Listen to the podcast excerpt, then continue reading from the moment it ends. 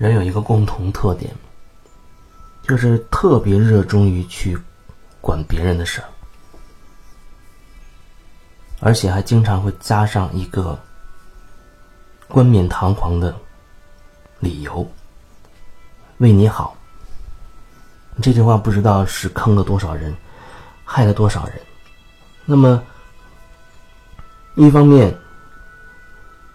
这样的人就是喜欢总是。所谓替别人着想啊，啊，帮别人这个帮别人那个呀，给别人出谋划策，左右别人的人生啊，这是一方面。另外一方面，被帮的人，被帮的人，因为别人对你好，好像有时候你也觉得人家的确是好意，那么出于面子，你也不好拒绝，或者不好那么明显的拒绝。那有的时候甚至还只能言听计从了。那虽然好像你做的是别人好像给你提供的这个建议，你去有所行动的，可实际上心里面还真不一定就是这么想的。这就像进入一个怪圈一样。我记得有一句话叫做“没有买卖就就没有伤害”。因为这样的事情也都是双方面的，其中任何一方面停止，这个关系就解除了，就不会发生这样的事情了。如果说经常喜欢，啊，左右别人的人生的那样的这个人，他有一天忽然开始能够觉察到自己，哦，我越界了，我越界了，我管好自己就好，我做好我自己就可以了。当他开始这么想的时候，那他就会自然而然、慢慢的收回来，去过度帮助别人的心，这样对方就会感觉到开始变得放松了，变得自在了。那对于另外一方，对于经常被帮的这一方，如果他可以开始自我觉察了，他也决定开始要做回自己了，收回自己生命的主导权了。那这个时候，他就有可能慢慢、慢慢的一点一点的开始退出这个游戏，比如他会开始拒绝，开始拒绝别人。刚一开始的时候，可能对方会不适应，哎，觉得我是对你好，你怎么可以不同意呢？可是那个人，你想帮的那个人，他现在要做做自己了，他要做回他自己了。他有他自己的想法，他要按照他自己的心意去做决定了，所以他可以拒绝你。你可以继续的再去评论别人的生活，给别人的生活出谋划策，那么别人依然是有他的权利选择拒绝你，选择依然去按照他自己的想法去生活。生活始终都不是给别人看的。你面子上装潢的再好看，那个里面到底是什么滋味那只有你自己才清楚。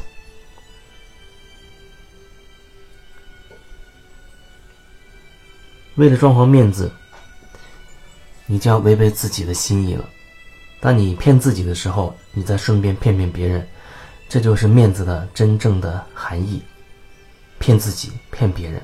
一个骗子，听起来好像挺残酷，那么实际上就是这样。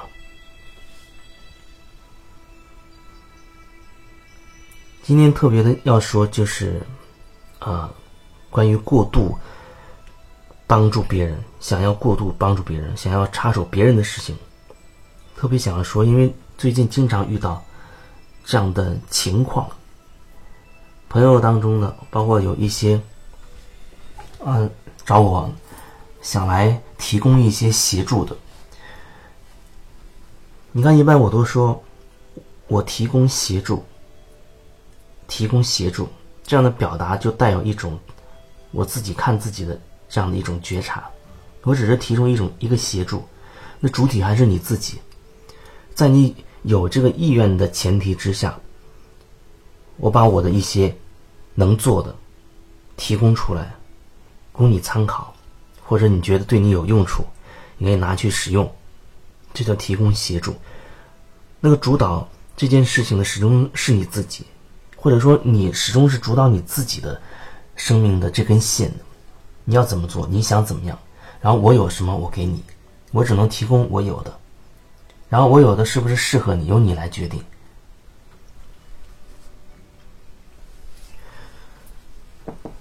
那有时候在这个，比如说，嗯，上课过程当中啊，个案过程当中，甚至就是这个这个圈子里，不管是心理咨询师也好，还是疗愈师也好，有的时候比较容易的发生的事情就是，那个处在老师的角色上上的这个人，他会过度的去帮助处在学生的或者是个案的这个。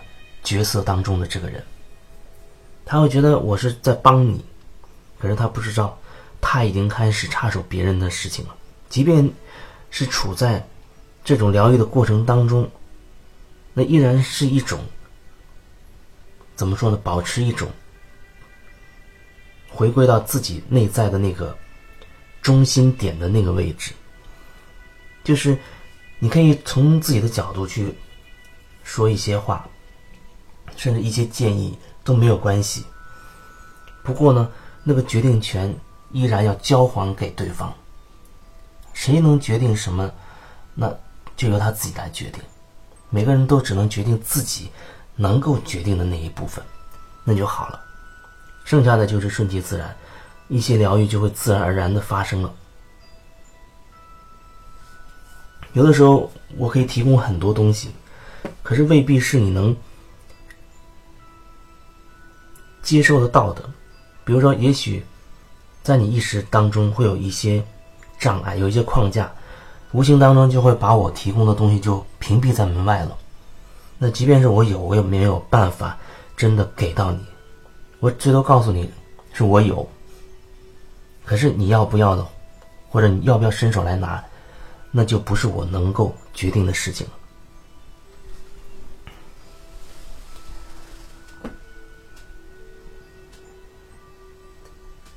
很多关系当中，或者说所有关系当中，都存在这种情况。那人总是想渴望掌控一点什么，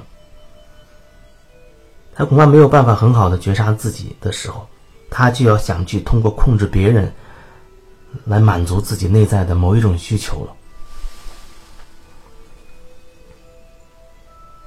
如果他的注意力始终是看向自己的，始终是看自己的。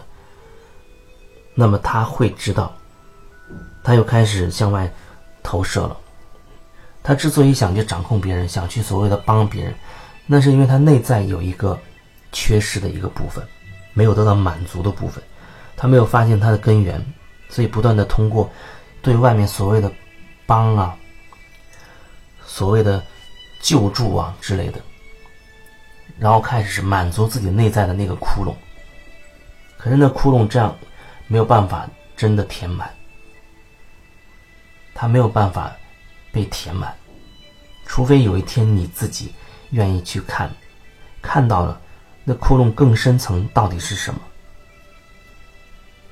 很有可能就是你真的看到那个窟窿，那个窟窿它就不见了，它只是需要你用心的真的看到它，可能就仅此而已。